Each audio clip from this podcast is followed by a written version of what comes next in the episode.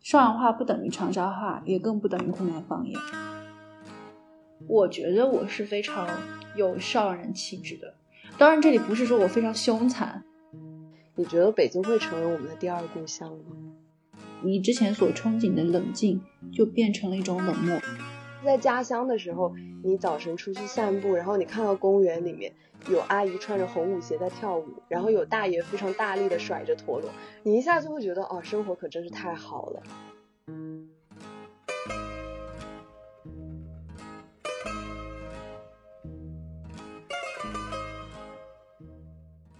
大家好，我是躺在家乡享福的小李，我是人在北京吃苦的小陈。本期我们想聊聊两个对我们来说很特别的城市，一个是北京，还有一个就是我们的家乡湖南邵阳。起因是因为这个春节我就要带男朋友从北京回家了，而在这之前我一直都在疯狂的给他转发我们邵阳当地新闻频道的各类宣传片。所以你之前没有跟他介绍过邵阳吗？从来没有非常正式的介绍过，所以这期播客呢就会成为我的官方介绍素材。那你是怎么向别人介绍邵阳的呢？我不知道你会不会，但基本上我不会去郑重介绍，除非是别人硬 Q 到，因为就是特别害怕别人不知道还要假装哦，我好像知道这种尴尬的感觉。我也差不多，我差不多会描述一下家乡的方位，比如说湖南西南部靠近广东、广西，但是不会深入开展下去，因为感觉两三句话没有办法讲出家乡那个味道。所以我们这次是决定好好想想了，看看咱们老家是个怎么样的地方。嗯，那我们现在可以先想想，你觉得家乡最有名的是什么呀？就像是别人问到湖南邵阳是个什么样的地方，我会第一反应先去做一个辩解一样。我们老家它有一个黑帮历史的这样一个传说，或者说是传闻吧。听说是在八十到九十年代，我们本地有着几帮非常。凶残的斗团伙，然后他们在当地就是营造了一些非常恶劣的事件，然后经过媒体报道之后，甚至全国闻名。所以后来流传的就是我们湖南邵阳就是黑帮扎堆，然后民风粗暴，邵阳人都不好相处。那么这个印象，我感觉是目前，嗯，不管是我在哪边碰到的朋友，他们都会共有的一个印象，而这一点也是我通常会急于去辩解。所以你会觉得当时生活很乱吗？八九十年代，其实我们出出生的时候，那个黑帮已经就是被剿灭的差不多了。所以我出生之后，我是没有感觉非常乱的。我记得小的时候，我们坐摩托车的时候，常常被司机提醒说，你要把你的背包放在前面，不能冲着旁边，因为那个时候会有一些飞车党。不过那个确实还是蛮以前的事情了，可能是小学。大概是世纪初吧。那我记得世纪初，随着一个大型的黑社会团伙落网之后，其实现在上的生活已经变得还蛮安宁的了。是的，是的，我们现在是非常安宁，很有生活气息。我觉得我们录这期播客之前，我就一直在避免说不要以这个黑帮历史为开头，因为感觉会吓跑我男朋友。我们接下来可说点好的吧。嗯，我们不妨来聊一聊。我觉得邵阳对我来说。很重要的一件事情就是，它是一个充满生活气息的家乡。嗯，这个点是足以去向外人介绍的吗？我觉得是的，因为这个中间有很多跟吃相关的，我觉得是外人很感兴趣的。对对对，可以现在把我们家乡打造为一个就是三次兴起的这样一个旅游城市。那我觉得这个必须要说的就是令我们骄傲的邵阳米粉，米粉的种类很多嘛，然后全国米粉中湖南米粉又是非常著名的一个系列。但是每次我看到各种美食的 KOL 他们去盘点好吃的米粉的时候，在湖南的米粉代表永远都是长沙和常德米粉。那看不到邵阳米粉的时候，我就会觉得特别不地道。是的，仿佛这个排行榜上少了一些什么。但其实我们邵阳米粉是很有特色的，是，比如说它有三大很有特色的点，就是首先是它的粉是那种纯米制作的原粉，而且它比常德米粉、长沙米粉甚至桂林米粉要。更加粗的，是的。第二个就是它的，我们先叫做臊子吧，或者是叫盖码，它是很丰富的，像什么豆腐木耳啊、大片牛肉、红烧排骨啊，是各种各样都包罗万千的。第三个就是它的粉的汤底是很美味的。一般都是用猪骨或者牛骨来熬制的那种高汤，或者是会用辣椒炒制的那种油汤混合起来。没错，就是一碗米粉可以涵盖你想吃的各种臊子。非常非常有记忆点，就是你刚刚说的，就是我们的粉够粗够糙，它吃起来其实有点像米饭的口感。是的，不像我们吃的米线，也不像我们外面吃的滑溜溜的米粉，它一口咬下去是非常扎实的，回味会非常久。对，而且邵阳米粉它有一个很有特色的点，是在邵阳有非常多动辄开了十几年的那种老店，像我家楼下就有一家叫做谢眼镜粉面店。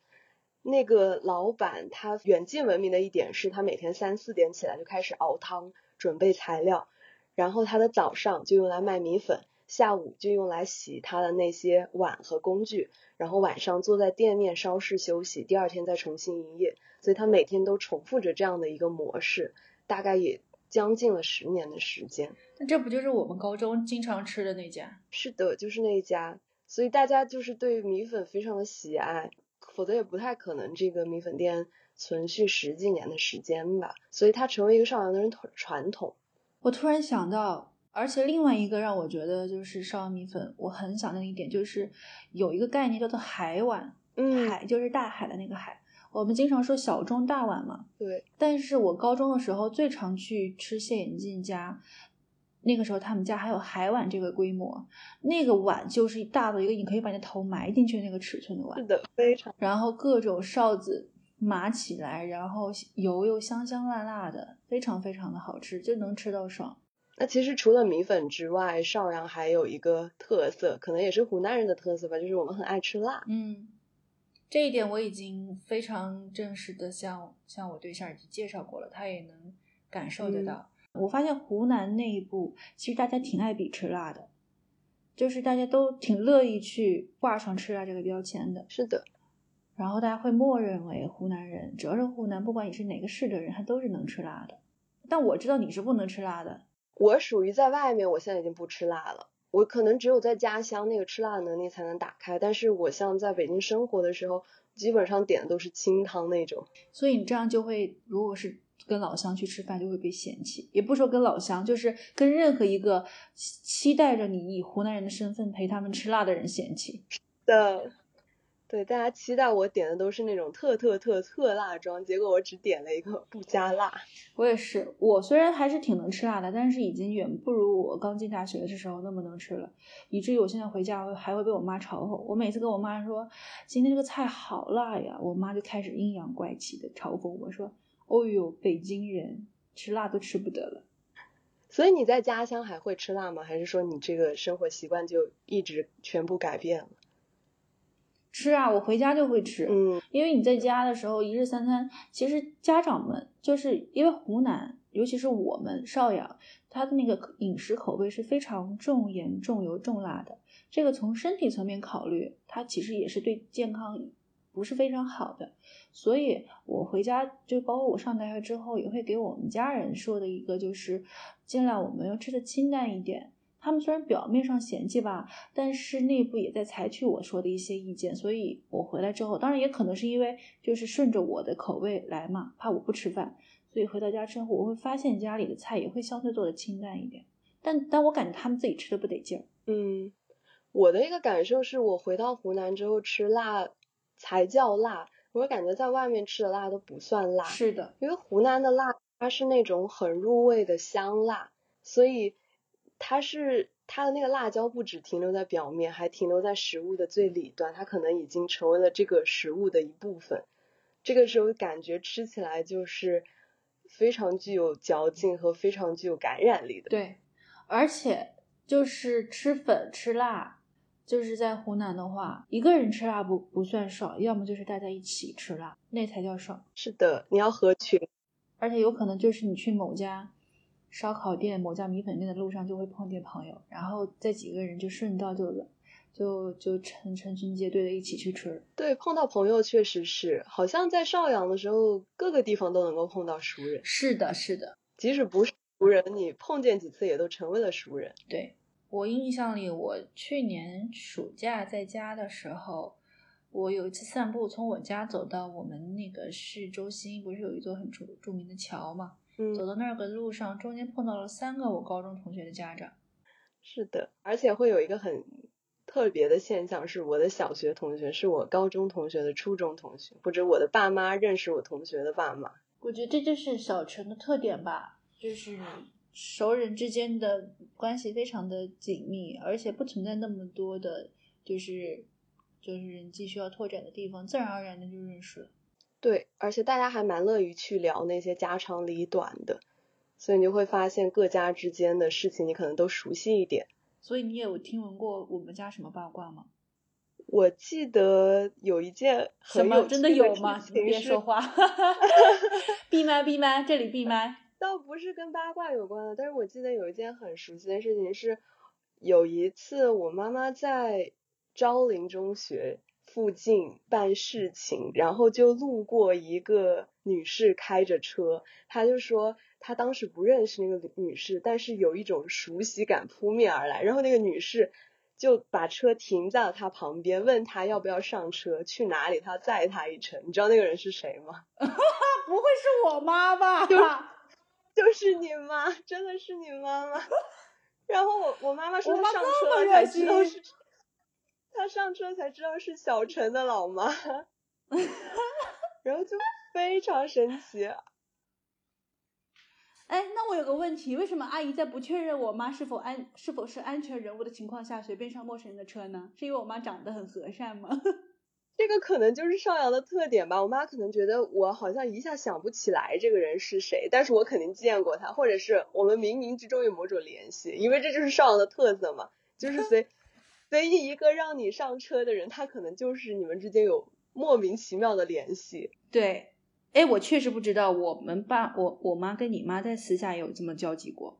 是啊，所以以前不是有一个理论说，只要通过最少五个人就可以跟世界上任何人一个角落的人联系起来吗？我觉得邵阳完全都不用五个人，可能那么一两个一个人对一个人，甚至就是对马上就连接起来。对，是的，这样还挺好的，挺好玩的，你感觉很亲切。嗯，那其实除了饮食，还有这个熟人社会之外，我觉得邵阳的另外一个记忆点就是他很有娱乐和综艺精神。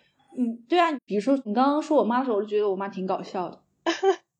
对，非常热情的阿姨。对对，真的是在与人交往跟表达上都挺活跃的。这个我觉得应该是跟我们本土，就是湖南的娱乐综艺的精神文化都是有一定关联的。就是整个咱们其实湖南的大家的性格调性就是这样。我们好像都生活在一个比较乐观的一个整个的大的社会环境里面。嗯，对，是的，嗯，你还记得你小时候看过什么本土的综艺吗？记得呀，我何止看过，我们家人还上过呢。可能现在大家都只知道说，哎，我哎，我我我又突然想起来，我想问一下，就是你有没有去外地上学，被别人知道说你是湖南人之后问你，那你一定看过《快乐大本营》的现场喽？啊，我有，而且还直接问我，你能不能帮我拿到《快乐大本营》的票呢？我觉得真的是天大的误会。我是，真的不会，真的不会。但是确实是我理解，在我们刚出生九十年代的时候，湖南的综艺还是在全国的呃各个卫视以不管是从内容还是形式上都是开创了先河的，所以才会影响力这么大。对你知道我小时候的一个梦想，我就是想想成为第二个谢娜，现在说出来好羞耻。我以为是第二个小 S 哎。哦，那个时候你小时候看小 S 吗？我觉得好像湖南地区小时候是不怎么看小 S 的，福建、广州的朋友们小时候看的比较多。主要是看卫视播什么，我们看什么。对，那我小时候就看我们本土的综艺啊，有什么《童心撞地球》啦，金鹰卡通下的，对，还有一些有的什么越测越开心啦，那些可能很多听众朋友们都不知道，但是这些都算是《天天向上》年纪比《天天向上》更长的一些当时的王牌节目。因为它没有放到卫视播，所以在全国没有那么知名。但是对于我们本土人哦来讲，对它其实比卫视播的那些节目可能更加有名或者更加有趣。对，是的。然后我爸爸曾经还上过中间那个某个卡通频道的，就是某个节目中是作为什么？真的吗？叔叔居然是童星频道的邵阳名人。嘘，我我现在怀疑我爸在诓我，因为我爸呢，就某一天就是消失了两天，然后我妈告诉我说爸爸要去长沙录节目，我就好兴奋，因为那个时候那个卡通频道的男主持人跟女主持人，我现在还记得名字叫什么小燕子啊一哥，我当时很喜欢他们，我说那爸爸去为什么不跟我讲，为什么要签名？然后我爸就这么直接去参加节目了，然后参加节目之后完了又回来了，然后我爸爸告诉我说，哦，本周五晚几点那个这这期节目会播出。然后我的印象里就是，我们全家人那天晚上都打开电视，坐的整整齐，不是没有坐的整整齐齐，只有我在等，所有人都不 care 他上的这个节目。然后呢，我就是一直守着电视机看那个频道，但是我不记得具体是什么原因了，反正就是我的印象里是我看完了之后。要么就是我错过了，要么就是我真的没看到我爸爸出镜，所以我现在呢是没有镜头吗？我实在是不记得了。但是我爸爸又确确实实拿回来一个一哥签名的 T 恤衫，你说是不是？他随便找了个，就是他其实也没去，他就是为了给是小燕子还是一哥？一哥，你说他是不是？其实他也没去，他就在路边找了个人签了个字来唬我，他就签了一个亿。对，反正我也没看到他，但是他就是硬是坚持他是上过那个节目的人。当年他还非常骄傲这么说，现在已经没人知道这个节目，他也不再说了。对啊，其实你这么说，我也想起我身边好像也有亲人上过湖南的本土综艺了。我不知道你听没听说过一个综艺叫《玫瑰之约》？我听说过，它是湖南卫视开发的一个非常早期的恋爱、交友、相亲节目。嗯。一期节目大概是有十二个男女，嗯，然后大家开始进行那种速配。当时我就有一个小叔，他就是因为可能年纪比较大了，没有找女朋友，就想通过玫瑰之约这个渠道，因为他听说确确实实有很多对情侣是从那里成的。然后呢，那个节目非常诡异的地方在于，他有一个亲友团是要坐在现场的，这个亲友团中间就有一名成员是我的老爸。然后 这个亲友团，哎，我发现爸爸们真的都好爱参加这种节目啊，抛头露面，对，很乐于上节目，对，就是很有娱乐 综艺精神的湖南人代表。然后那个节目，我因为我当时还非常小，所以我已经没有记忆了。但是我记得我的家人回忆，就是说那个节目是，你如果看中了哪一位心仪的女嘉宾，你需要你的亲友团帮忙给出建议。然后你的亲友团建议之后，你们再进行一个互选。然后据我妈说，我爸当时作为亲友团的一员，就非常踊跃的发表了他的看法，甚至比在场的男嘉宾还要更加踊跃。那还蛮先进的耶，节目设置跟现在的《非诚勿扰》什么的蛮像的。是的，那个时候就有很多这种可能类似于还没有完全成熟，但是可能作为现在很多成熟节目的一种雏形。就湖南卫视开了，也不仅是卫视吧，可能整个湖南台的很多频道都开发了这些节目。所以你叔叔最后牵走女嘉宾了吗？没有。不过好在那个节目之后，他也很快的就在这个节目之外找到了心仪的女神，然后两个人就组建了家庭。就是你现在的，嗯，婶婶。婶婶。对，所以我其实有的时候我很好奇，我婶婶到底知不知道我是不是参加过《玫瑰之约》，但是我有点不敢问。这有什么的？这不是单身期间对吧？说不定你婶婶就是看了你叔叔的剪辑而爱上他的。也是，可能差点报名了《玫瑰之约》，或者还是有可能是因为被你爸爸的口才所吸引，觉得有这么厉害的这家人哥哥。对，没错。说完之后，我觉得就特别怀念那个时候，还有一些那么多丰富的节目可以看。嗯，然后那个时候我记得还有电视剧啊，你肯定记得，叫做《一家老小向前冲》啊，对呀，对啊，就是有这个在京视播的嘛，是他讲了就是一大家子人，但是有三代人不同的小家庭在一个房间里都有他各自的故事线。嗯。然后它中间有一首歌，非常的非常的洗脑，它的主题歌。对，我记得好像还是李谷一老师和马可唱的。对，说到马可，我又，哦，我我们现在说这些会不会太生涩呀？因为感觉就是属于我们俩古早的记忆。但是呢，就是马可是个什么地位呢？就是在现在，嗯，大家可能都觉得现在湖南有两大王牌主持人何炅跟汪涵嘛。那么其实在这之前，嗯，湖南。是有一个非常雄厚的年轻主持的班底的，这个班底分为男生跟女生，男生就有比如说马可呀、李想啊、李好啊，其实这些名字大家比较熟悉，因为他们后来都分别去了不同的卫视。另外的小花的班底呢，就有沈梦辰啊，还有一些其他的女孩，而现在也如今成为了就是湖南的那个当家花旦。所以我们刚刚说的那个电视剧里啊，有有马可他们客串。还是什么唱歌，嗯，就说明这其实这个电视剧它在当地还是有非常大的名气的。对，而且那个主题曲叫《唠嗑歌》吧，我觉得它就是一种早期土味 rap 的代表。对，里面有非常多的歌词就是深入脑海。是的，我记得有一句是什么？你在唐朝叫李白，你在现在叫李不清白，而他有那个回声，清白，清白，清白。好冷啊，好吧，就听到这里，听到这里，大家就 是，就是大家一定要去听这首歌。要不我们那个是找个找个找个片段给大家插入一下？可以，可以。你在唐朝叫李白，你在现在叫你不清白，明明白白的是我的心，不明不白的是股市行情。那对了，说到娱乐综艺精神，还有一个就是我们要说的本土的一些脱口秀跟相声，因为其实呃近几年脱口秀是非常流行的。那其实，在湖南早期的时候，本本土的脱口秀呃也是有非常重要的一席之地的。比如说齐志大兵老师，他们当时是开创了这样一个他们自己风格的双簧节目。对的，太亲切了，这两个名字。其实我小时候是听不太懂的，因为。湖南的方言都不一样，其实大兵老师他们有的时候讲的不是长沙话，也不是邵阳方言，就是他们有的时候有些梗非常的深，我是不懂的。但是他那个表演的形式是很有趣的，就是这个双就很好笑。对对，这个双簧是，比如说旗帜他会坐在前面，然后他扎一个小辫子，鼻子里三角区抹上那个面粉，然后大兵是躲在后面，然后他发出声音。旗帜在前面做出口型，然后我小时候就很疑惑，就是他们俩怎么会那么默契？就是大兵在后面说什么，旗帜的口型都可以完全对的。是，而且两个人就是中间的间隔时间都是不定的，是的，就感觉是非常非常需要培养。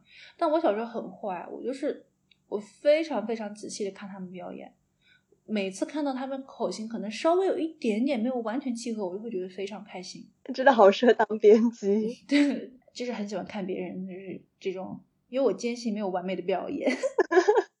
那你小时候有扎小辫子或者抹面粉那种行为吗？不是很想承认，但是确实有。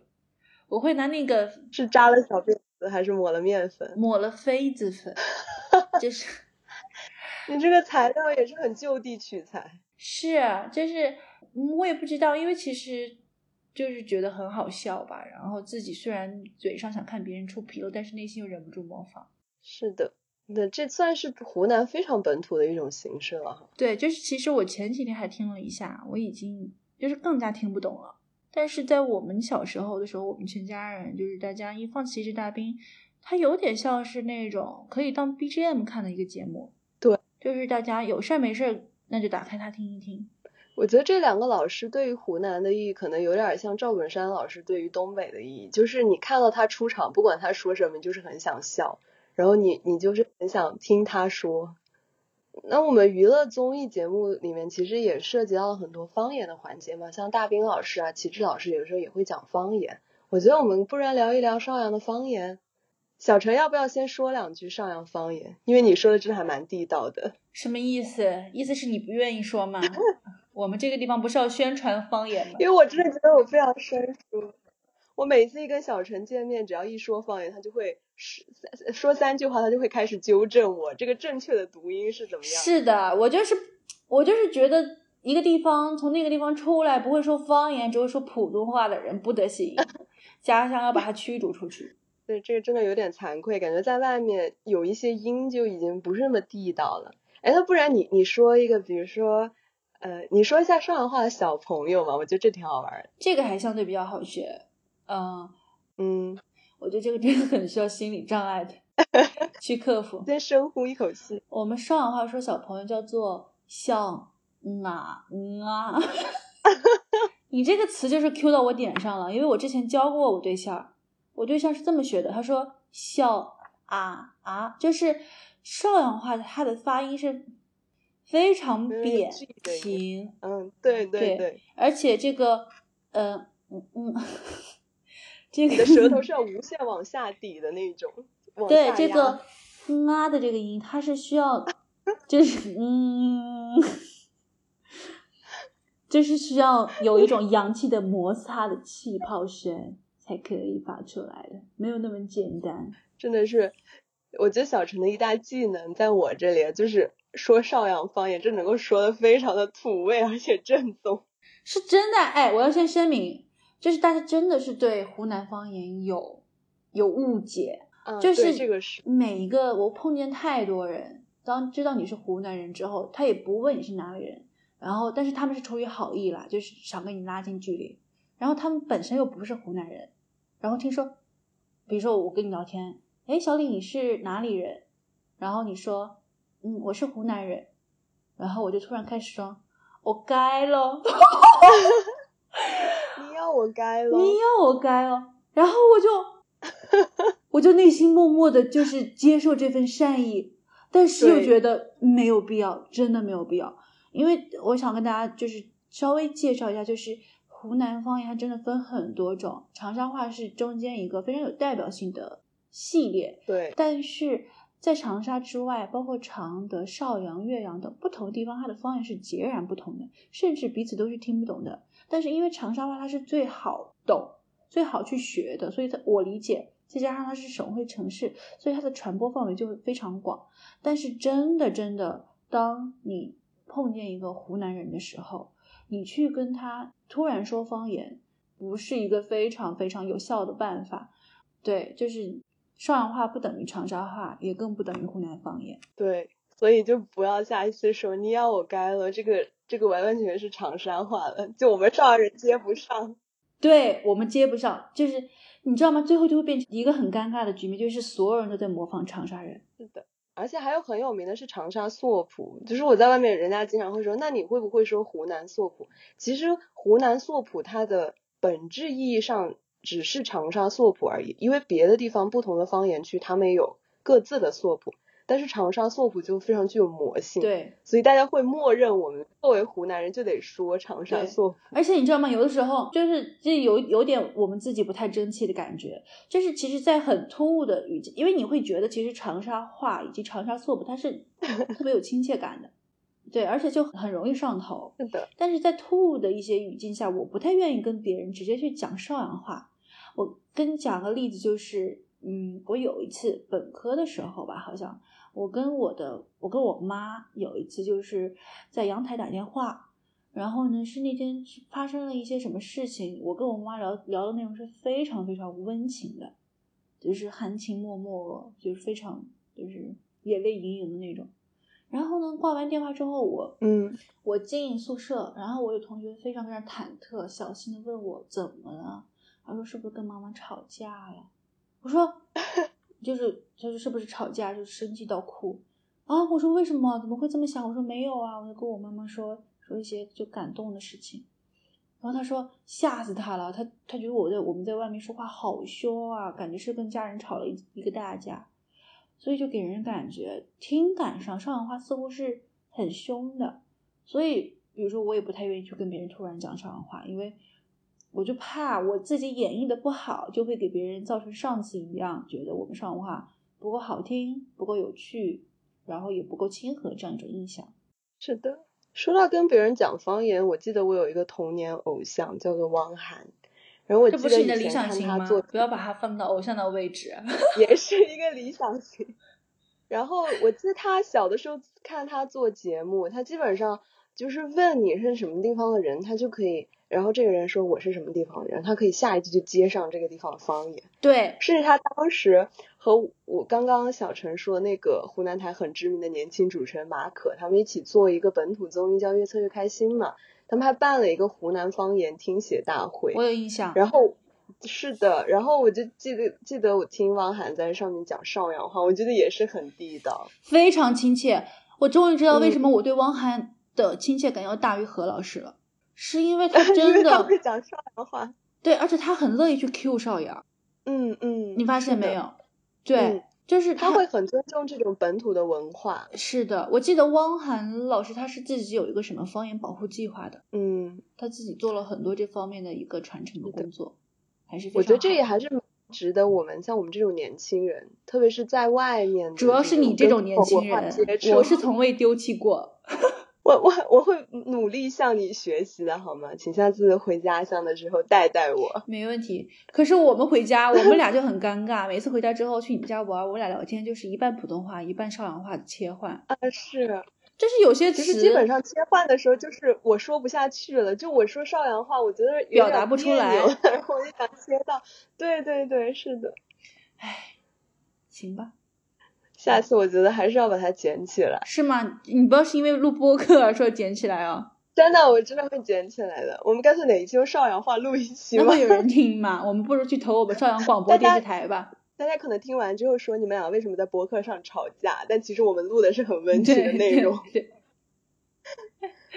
对，那其实聊了还蛮多关于邵阳的具体好玩的事了嘛，就是他那种比较刻板印象式的黑帮社会这种标签，然后还有他的生活气息，他的这个娱乐综艺精神，还有他的方言。我们现在其实可以尝试着回归到话题的起点，我们想看看我们为什么要聊这个话题呢？其实是我们想要审视一下家乡与我们之间的羁绊嘛。那现在是进入比较怎么说比较走心了开始走心了对，我们 开开始升华了听众朋友们。对。那小陈怎么理解家乡这回事呢？是因为我其实审视了一下，我们一开始为什么想做这个话题，是因为我们其实不知道如何去向别人描述我们的家乡，嗯，而再往深去看，是因为其实我们也没有好好的去探讨过“家乡”这个词，它对我们来说意味着什么。是的，那比如说提供几个角度去观察或者说去理解自己家乡的话，首先我们可以看自己和家乡的联系表现在哪里。嗯，比如说，我觉得我是非常有少人气质的，当然这里不是说我非常凶残，这个都是个误解了，误解谣言，朋友们。嗯，但是就是我觉得我继承了家乡的一些基因，比如说该狠的时候还是个狠人，然后也挺吃得苦、耐得烦之类的。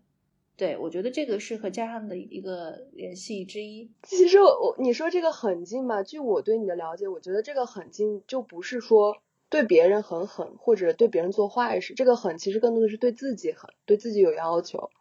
但我也希望自己不要对自己那么狠，希望家乡放过我。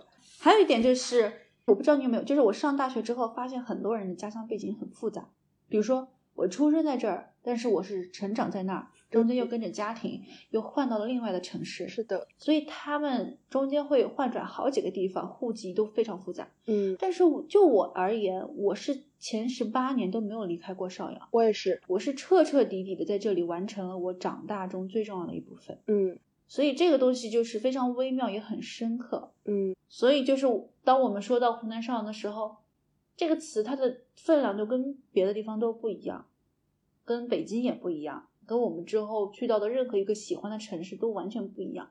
因为你前期在你自己没有选择的时候，你在这个地方已经成为了他的一部分，或者说他也成为了你的一部分。对，我觉得说起来就是，我觉得邵阳有我为什么成为现在我自己的很大一部分的原因。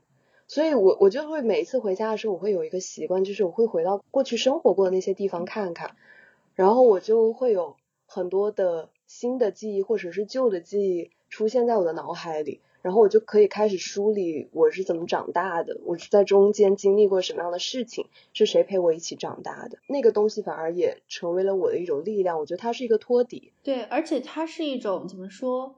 我觉得它是一种自圆其说。嗯每次回家，就是高中、初中朋友们都会聚一聚，必定要去逛的一个地方就是学校。是的，你说每年去逛能逛出什么新花样？其实未必的，可能连我教我们的老师都已经不在学校上班了，但是必须要去走这个流程，是因为我们需要每年去给他加一些新的注解。嗯，是的。所以，那你现在提起我们老家邵阳，你首先涌现什么情感？我觉得我对家乡的情感其实有点矛盾，因为一方面我对这里是肯定很有归属感的，因为我非常熟悉这里的一切，所以我可以不太费力的就能够摸清我附近的一些事物是怎么样的，而且我觉得我在家乡的时候，我的感知力能够马上被打开。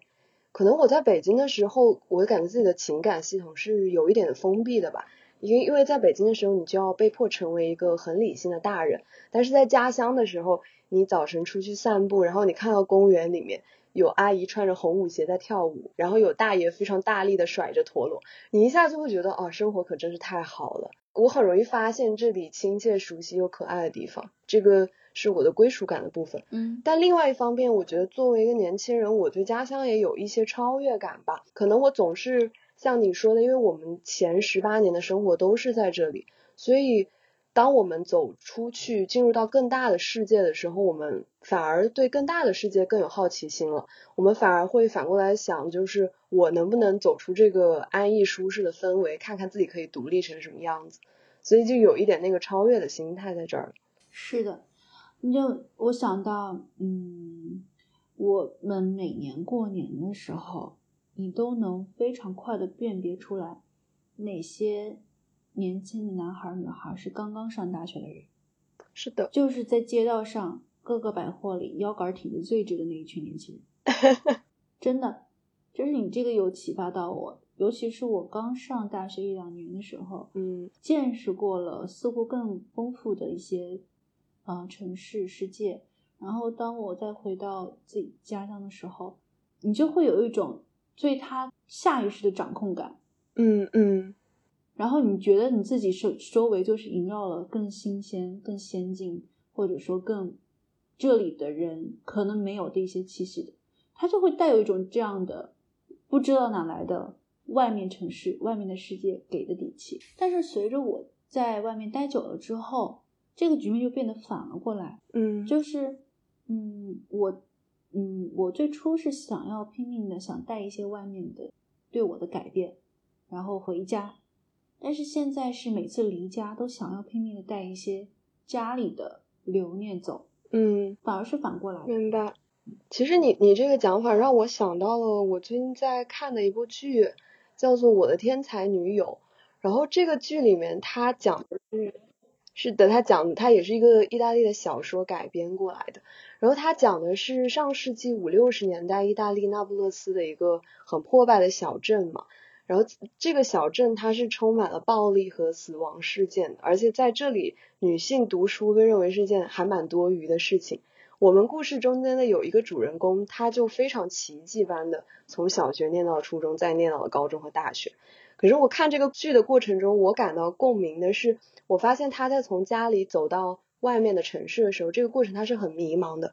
比如有的时候他会为了证明自己并没有远离这个小镇，选择一个自己并不喜欢的当地的泥瓦工恋爱。但是每每当他旁观到这里的那种暴力事件和荒唐事件之外，他又下定决心我要远离自己。所以里面有一个很有矛盾感的一幕是，他。从外面的世界回来的时候，他告诉自己从来没有受过教育的母亲说：“外面的世界在改变，比你喜欢的世界要复杂的多。”可是有一次，当他在外面的大学生病没有回家的时候，他的没有受过教育的母亲第一次离开家乡，乘坐火车来看他，然后拿着。煮的那个汤水，他就一瞬间就泪如雨下了。有一些共鸣的地方是感觉他进入了一个新的体系，这个体系里面的文化呀、世界就更加丰富。但是好像这个过程中，因为他不知道怎么去处理家乡和外面世界的关系，所以他这个痛苦是没有减轻的。这个我还没有看完，我不知道最终他有没有达成跟自己的一个和解。但我觉得你刚刚确实提供了一个很好的思路，就是。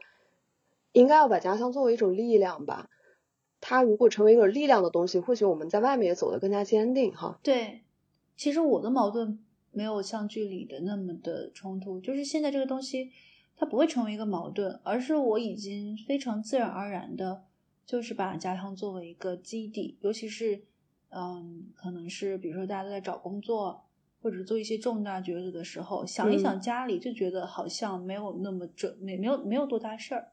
就是家里永远都是在兜着底的。嗯，我们潜意识里，我觉得每一个逃离家乡的年轻人，潜意识里都在害怕与家乡失联，是不能失联。这是我现在的一个基调基调吧。我觉得就是这份感情是是，嗯，没有办法去切割开。其实你刚刚讲的逃离哈，是嗯，我们其实可以来聊一聊逃离这件事情。对我们来讲，逃离这件事情意味着，其实就是从家乡到北京嘛，这么一个位置的变化。嗯，那对。我们可以先聊一你为什么要北上呢？我觉得北上一个很直接的原因，可能就是要接受教育。不过我可能在北京待的时间没你长嘛，因为你应该是待了有八年、七年的时间。对，七年。嗯，但是我因为研究生才过来嗯嘛，然后我差不多在北京待了一两年的时间。然后研究生教育结束之后，你就会有一种自然而然你想留下在这里的感觉，也可能就是跟我的教育和就业的选择有很大的关系。但是倒不是说这个北京的城市在其他的生活上面有多么的吸引我，因为可能我待的时间比较短吧。你觉得你北上的原因有什么不一样吗？其实我也说不上来，我最初的那个点是什么了。我只知道高三的时候，虽然大家其实高三不是所有人都知道自己想考什么大学，嗯但是我非常非常明确，我就是想考现在的这个大学，它就是在北京嘛。嗯然后我就带着这个具体的院校的向往，然后对它充满了非常大的憧憬，所以我几乎是毫无犹豫的填完了高考的志愿。当时我其实有在北京跟上海之间纠结，但是因为高中的时候看了太多郭敬明的小说，我确实有被他笔下 纸醉金迷的上海吓到，我觉得自己不够洋气。去北京啊似乎、是去北京似乎能够更朴素踏实的生活，所以我所以没有去上海，居然是因为郭敬明。我是说真的，我是真的，因为我就觉得我去上，我当时脑子里的画面是去了上海，满地都是踩着高跟鞋，然后身着晚礼裙的女人，他们会随时朝我泼红酒，我就想，那我搞不赢不去了。那你就是真的到北京之后，你发现北京跟家里有什么不一样的地方吗？最大的一点感觉是，我觉得北京有种疏离感，就是这个疏离感跟我们之前提到的我们老家的嗯。非常亲密的人情往来是截然不同的。首先是地理风貌上，你你会发现北方的城市建筑分布的非常稀疏，植被也不是四季常绿，所以更就是更更突出一个特点就是，其实便利店非常的少，所以几乎是以个人为单元在完成他独自的生活、工作跟娱乐。然后每当两个人要发生交集的时候，那会成为一个非常花费精力的事情。如果你是在海淀跟朝阳，那简直就是看，那绝对是情比金坚才会去约。麻烦的事，是，对，所以我在北京念书的那两年，其实我们俩见面都很少，因为真的朝阳和海淀隔离的太远了。就是关系也不是非常到位的意思嘛。对的，没有很到位。然后又是，然后还有一点就是，这个是讲地理位置上，另外一个就是人情上，嗯，就是人情上的细数感，就是你会发现，其实不不只是北京人，而是在北京生活的大家，因为各自有各自的忙碌跟愤怒的事情，所以其实谁也没有很关心谁。是的，就是你真的失败了，没人嘲笑你；你真的成功了，也没有人长期为你鼓掌。所以这对我而说，它有一种魅力，就是在于它给我提供了更广阔的空间，让我更敢去闯，更敢去争取自己想要的东西，或者说去做不同的选择。但是同时，我也觉得有的时候会被这种疏离感伤到，也有点像你之前说的《我的天才女友》情节一样。当你想往前走的时候，就是当你想要狠下心来往前走的时候，你希望疏离感能给你力量，而不要被过去的事情牵绊。嗯，但是不是所有人都能够一帆风顺的往前走。那么当我摔倒，特别失败，然后哪怕是呃想吃好吃的的时候，你这个时候就是就所谓的就是心里就软的那一块嘛，又不由自主的就开始想，要是在家就好了，这走两步就到姑姑家，走三步到大伯家，对，妈妈随手做个饭，对，经常有人分享，就是，嗯，对，所以就是，尤其是当你的独自需要去向往这种亲密的距离的时候，你就会觉得有被北京的受力感伤到，因为你那个时候，就是你之前所憧憬的冷静，就变成了一种冷漠。是的，这确实是两种很不一样的氛围。就是在家里，你会有很多关于家长里短的这种聊天。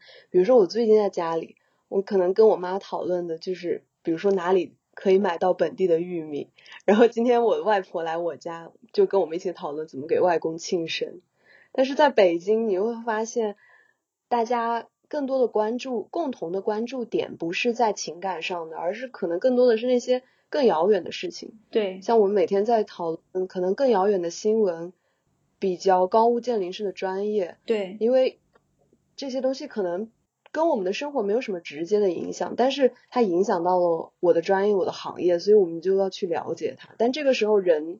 人的这个因素其实是有一点消失了。对我，我理解是北京它像一个车间，然后呢，嗯，里面的单元零件太多了，你只是其中的一小个。但是老家它像一个小的部件，你在这个中间，嗯嗯，你跟周围人的间隙是非常近的，然后动不动就会发生摩擦。但是在北京，你跟很多人够都够不着，然后大的对，是的。就是这样一种感觉。嗯，你这么说让我想起我们都很喜欢的贾樟柯，他之前讲了一个事儿，是他过年回到他们山西汾阳那个小县城嘛，然后他跟他的朋友们一起聚会，他说他在那个饭桌上，他的朋友没有跟他聊任何关于电影的事情，只问了他一个问题，就是他什么时候要小孩。然后他说他听到那句话就转过身，泪如雨下，因为。在北京的时候，没有人问他这个问题，这也很正常，因为就是好棒呀，我也会，我有点想哭，没跟跟别人没有关系，所以别人也不会问。但是家乡的这些人就是从对，你知道吗？一块长大的，他们就会关心。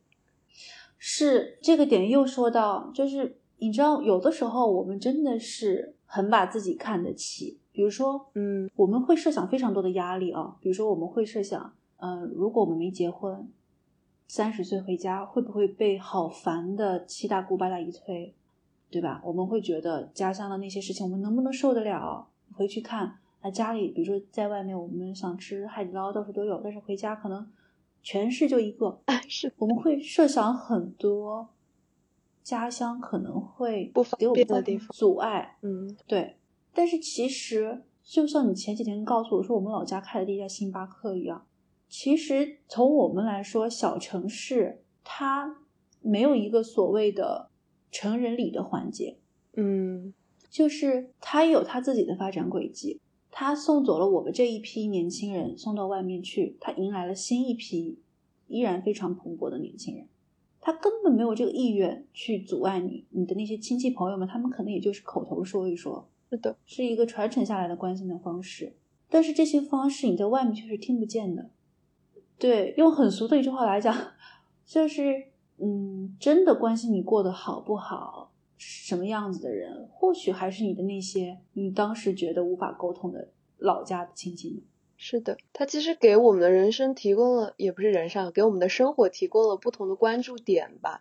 可能虽然有的是我们在价值观上会很容易跟这边的亲人啊产生一些，但是维度是补充的啊，对，但是他确实这些。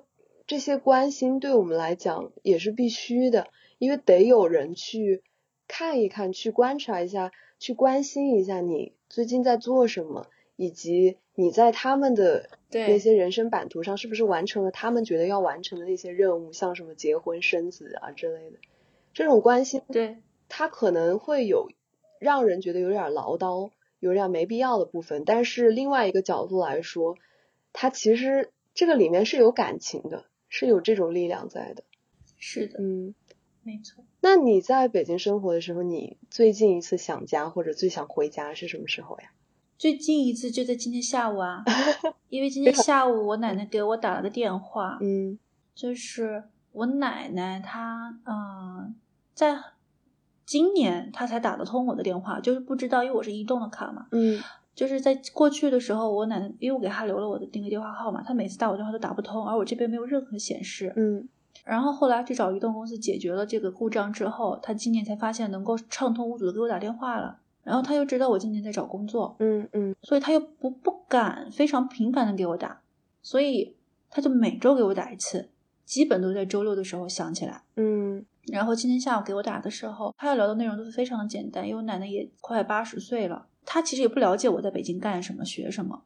他的最大的一句嘱咐就是：以后咱们要去中央最好的机构，啊，要去总部拿很多钱。奶奶希望你做北京最棒的孩子。他总是去机械的去重复他的这一句鼓励，但是我我也从来不会去告诉他说，哦，其实我也不是做什么特别有前途的专业啊，我也没有办法考什么你想要的中央事业单位啊。就是我现在都是我奶奶每跟我说什么鼓励，我就说好，一定可以。然后今天下午她给我打电话的时候，我奶奶就说，她说，嗯，你在干嘛？每次都是，我不知道你们家人给打电话就是第一句话就是我奶奶说话非常非常的慢，就是她说你在干嘛？然后我说哦我在那个办公室，然后我奶奶马上就说哦你在学习啊？那奶奶挂了啊。然后我说你别挂你别挂，我说我没没干啥正事，就怕打扰你，非常非常害怕打扰我。然后呢？但你知道吗？他其实没有非常多想要跟你双向交流的事情。他就是每周，我我奶奶都要跟我去表达一个他的祝愿，因为我奶奶信佛嘛。嗯。然后今天下午就是，哦，那你在学习啊？哦，学习就好。然后就说，啊，奶奶想祝你身体健康啊，祝你工作顺利，祝你以后找到很好的那个想要去的单位。嗯。做什么奶奶都支持你。每次给我打电话，我奶都是跟我说一模一样的内容，每周都是用家乡话，就用邵阳话，然后声音放的非常非常的缓慢，跟我说，嗯，什么，嗯，我我我早是最有出息的，嗯，什么菩萨保佑你什么的，就是跟我说这些。他说的每一句我都会去应和他，我说，对，没问题，以后去中央进国务院。啊，拿年薪一百万没问题，奶奶，我就这么跟他说。奶奶可高兴，挂完电话，他很高兴，对，因为，嗯，每次我奶给我打电话的时候，我前几最近没开始哭了，但是我之前秋招啊写论文的时候，每次我奶给我打电话，她一说我就开始哭，嗯，因为你知道吗？上海话它其实老人家说乡音。就特别扎心窝子，嗯，我记得我本科的时候有一次，我奶给我打电话，我外放嘛，我本科最好的室友，他是绍兴人，我跟我奶视频，我奶就在那边说，还是那句话，奶奶祝你身体健康，万事如意，用上海话说的，我朋友听不懂，然后我转头一看，我朋友哭的稀里哗啦，因为他想他奶奶了，嗯，我觉得外婆和奶奶真的是两个特别容易让我们哭的，对，然后或者说你你听懂了吗？他说我没听懂，但是我就是。我能懂你奶奶的意思，是的。然后今下午我奶奶给我打了个电话，我就就就挺想家的。我觉得我现在有很多的心愿都是围绕着我奶奶展开的，比如说我想要带男朋友春节回家，嗯，然后我想要不是很想很晚组建家庭，然后我想要就是获取一些更高的工资之类的，嗯。某种程度上都是我希望能够在我奶奶身体还算是健康的时候，能够多回家几次，然后让她看看这些眼见为实的东西。对，所以这是我今天下午又很很想家的一次。我奶给我打电话，她给我祝福完之后，立刻就说再见，真的。那说好不耽误你。对，他就希望说，他说那奶奶挂了，奶奶挂了。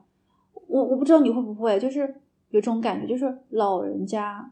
尤其是家里的老人，他说一句话重复两遍的时候，我就会非常难受。是的，对你，你这样我想到你说到成家嘛，我最近一次有去长沙参加我一个堂姐的婚礼嘛，然后当时我的奶奶也在。婚礼的时候，大家不是会有那种很传统的环节，就是男方要对女方说一段话，然后女方要对男方说一段话嘛。然后我记得我当时堂姐就讲了。可能大家都能预想到内容，就是谢谢你包容我，然后谢谢你接纳我的家人，谢谢你像爱我那样爱我的家人。然后当时我跟我奶奶站在一块儿嘛，她就她手紧紧抓着我的手臂，然后再听。然后听完之后，因为我奶奶矮我差不多一个头，嗯，然后听完之后我就转过头低下来看我奶奶，就是我奶奶在默默的抹眼泪，那好像是我第一次看到我奶奶哭。然后她就转过头跟我说。如果能看到你的这个时候，那我真的是很高兴。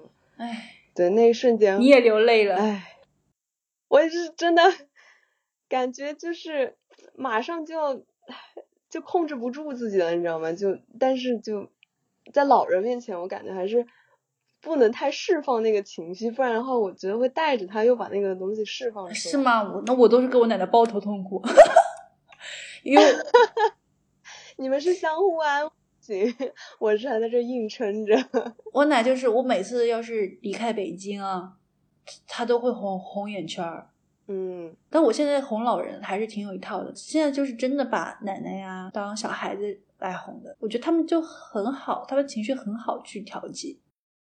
好，我们回来，最近一次最想回家的时候，就是就在我们录这期播客之前，你告诉我说你下楼买了个面包。就是最想家和最想回家是两回事。最想家，我理解它是一个长期的情绪，它可能会嗯反复的出现。但是最想回家，嗯它是需要一个很明确的动机的。嗯，你就是因为我下楼买了面包，所以你想念家乡的面包了，是吗？我就是想念那种我说我下楼去买个面包，我就轻轻松松下楼买个面包，然后等会儿跟朋友打电话的感觉。明白，对，是的，因为北京买面包你要走好远呢，感觉是，的。而且你一说你嗯下楼买面包，我就会立刻想到，哦，你家楼下那个面包店啊，里面有什么 秒成？非常喜爱的面包店。对，然后我就想说楼下有什么面包，我还加了那个姐姐的微信，也不知道今天寒假能不能去他们家做学徒。是的，对，那你呢？你最近一次想家和最想回家是什么时候？就是因为我最近在家嘛，嗯所以我我还没有什么在家里想家的这种经历，但是我记得很印象很深刻的是，我毕业之前有在律所实习，有一天晚上加班到很晚，然后我就从朝阳区打车打到海淀嘛，那一路我就是都在看着窗外那个景色，然后路过了一片住宅区，然后看到里面的灯全部亮起来了，那那一刻我还蛮想回家的。我就蛮想说，这个出租车就开到我家楼下，然后我推门进去，跟我妈说，今天天好冷，我们要不要一起来泡个脚之类的？就是大概是那个瞬间，让我觉得，我能理解。嗯对，哎，我之前在深圳实习的时候也是这样，我就是坚持要住在城中村，嗯因为我觉得市中心实在是太没有家的感觉了。城中村下楼就有炒粉，走几步就可以吃麻辣烫，嗯，大家都穿着大裤衩人字拖，这就是我理想的生活状态。哎，这么一说，觉得自己是不是嗯还是离开北京吧？哎，那这样说，我其实有一个发现，我发现我们其实会在北京找一些这种故乡的感觉，就像你在北对京找城中城中村啊这种小摊贩这样的。那你觉得，比如说，因为北京是我们未来会生活的很长的城市嘛，你觉得北京会成为我们的第二故乡吗？在这里，我的答案又是会耶。我甚至觉得北京已经是了。真的吗？我觉得看怎么去定义故乡吧。嗯我理解故乡就是有两点：一是你跟他已经建立了很深的羁绊了；二是你发自内心的对他有认同。嗯那目前来说，我觉得北京是符合条件的，嗯就是因为你也说了嘛，是第二故乡。我在这边待了有七年多，如果说我的前十八年是邵阳见证的，那么我在飞速成长的这段时间，那就确确实实是北京见证的。然后我在这边收获的朋友，我的成长，我的资源，可能跟老家也是也是不一样的。嗯但是我理解是说，这两个故乡，它带给你的东西不一样，你的起点不一样，所以它没有什么可比性。但是不阻碍北京成为第二故乡。比如说我之后，如果我回家了，我依然会想念北京；如果我去了其他的城市，我就会连北京跟老家一起想念，因为他们已经分别入库了我的脑中很重要的一部分。所以这个东西它是不可逆的。对，那说不定以后还会有第三、第四故乡。明白。但我的答案其实恰恰跟你相反，我觉得是不会。为什么？我觉得以前我看一个就是在北京生活了很多年的作家，他接受一个采访，他的在他自己的小说里面经常写他的故乡，然后别人就问他说：“那你觉得北京是不是你的故乡？”然后他就说：“我在北京生活了二十几年，但是我都不会跟人家说我来自北京，我只会说北京是我生活的城市。”然后我我我觉得还挺有共鸣的。就是可能也是因为我在北京待的时间其实比较短，因为只有两年的时间嘛，所以我对北京的记忆就更多的是跟职场工作那种很紧凑的氛围挂钩的。明白。所以我目前为止，我觉得我还没有找到一个在北京拥有很丰富的生活方式的这么一个路径。我理解，所所以我觉得所以我们标准不一样。是的，是的，我觉得可能也是因为你生活的时间比较长，你在这里接触的人呐、对，还有你对这里的一些探索，其实已经相对而言都已经迈向了一个新的台阶了，一个新的发展了。对，但我可能还一个摸索的一个阶段。明白。当然，故乡嗯没有那么容易造就了。是的，那你又觉得北京还不配成为第二故乡的话，那你觉得我们自己家乡它不可取代的地方在哪里？我觉得最不可取代的应该是这里的人。我也是哎，是的，我觉得讲家乡这个词，它其实讲白了，它是个地名嘛，但其实家乡这个地方也挺大的，对，你所拥有的只是一小部分、一小范围里面的。所以对我来说，最特别的就是这里的人，还有我们共同经历过那些回忆。嗯因为我在这里生活时间又很长嘛，所以我觉得这些人他们帮助我成为了现在的我。对，我就至今还记得一个很让我难忘的画面，是我的，我记得高中有一次晚自习，然后我心情特别的不好，但是我也没有表现出来，而有一个朋友就看出来了我心情不好，然后他就给我递了一个纸条，他就说今天晚上月光特别好，你可以出去看一看。啊，是谁呀、我现在脑子里知道是谁了。你可能真的认也认识。然后还有一次，就我高中是四个字的？吗？呃，那倒不是。啊，高中的时候有一次，我记得我在班上突然大哭，就是因为有一些事情。然后我们班上就有好几个女孩子给我写了一堆很有鼓励性的话语，然后把这些话语塞在了一个红包里面给我。然后我当时接过来，我以为他们给我塞了钱，结果一打开就是很有鼓励性的那种话。我们真的好喜欢写信啊！我之前也是，我因为 文理分科班，我还收到我们班理科班同学，嗯，在某次我生日的时候，我们理科班同学有个女生收集了我们全班人 送给我的那个祝福寄语。是的，是的。当然，我们高中的那些朋友，或者是初中那些朋友，他们有些人一样是像我们一样离要离开这个城市了，要离开家乡了嘛。但是有一些人还是依然留在这里，所以每每过节的时候，大家一起聚在一块儿的时候，你就还特别有感触。对，特别有感触。我就觉得这个就是不可取代的地方。当然，家人也是很大的一块儿了。嗯，我其实主要是家人呢，嗯，因为其实现在年轻人他们都分散的很广嘛，嗯去向也不一定。现在在家乡，也未来一直在家乡。嗯但是家人是因为他们上一辈已经可以说是牢牢的扎根在这里了，让他们去随意的去挪动地方或者干嘛，对他们来说是一种动荡，或者说一种很耗费精力的事情。是的，所以我觉得家人有点像是家乡的建筑一样，他们才是与与我们的家乡融得更深的那样一群人。就是因为他们与邵阳、与我们的老家融得更深，我们才建立起来的联系也随之更深。因为我们在意的是这样一群人。嗯，他们给我们提供了一个让我们在家乡扎根的基础。对，呃，我觉得父母那一辈人的友情很有趣的一点就是，像我们年轻人，比如说我认识你，我可能更多的就是我跟你之间来进行交往嘛。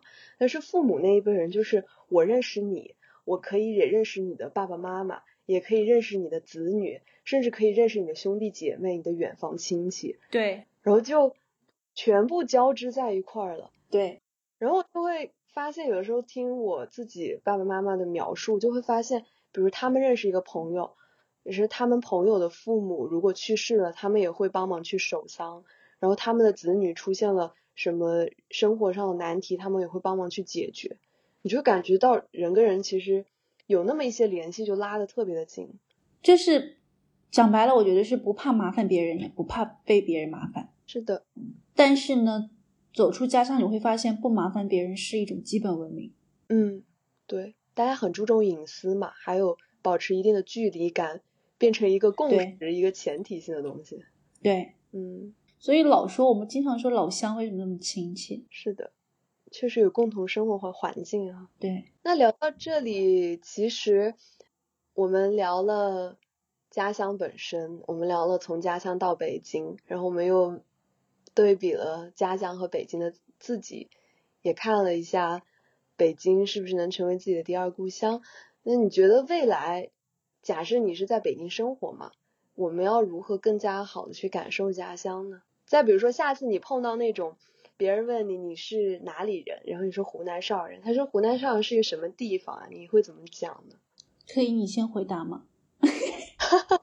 我觉得如果看我们今天的内容，其实是一个蛮好的回答。我可以说，嗯，比如说湖南邵阳，它可能曾经是一个黑帮城市，但是我们现在真的不打打杀杀了。现在的邵阳是一个充满生活气息的城市，这里有非常丰富的娱乐精神，大家也说非常可爱的方言，而它最不可取代的地方就是这里有我们的家人，有我们的朋友。也有过去的我们自己和我们的那个根吧。是的，完美。我抄一下答案，就是这个意思。对，你可以这样跟你的男朋友说了，在在那个回家之前。对，还有我们就是我们不是毛主席的故乡啊！是的，是的，我们真的是邵阳不是毛主席的故乡。对，那是韶山，朋友们。这个时候需要韶山的朋友们来接力一下。但是我们也有一些文化名人吧。周深是吗？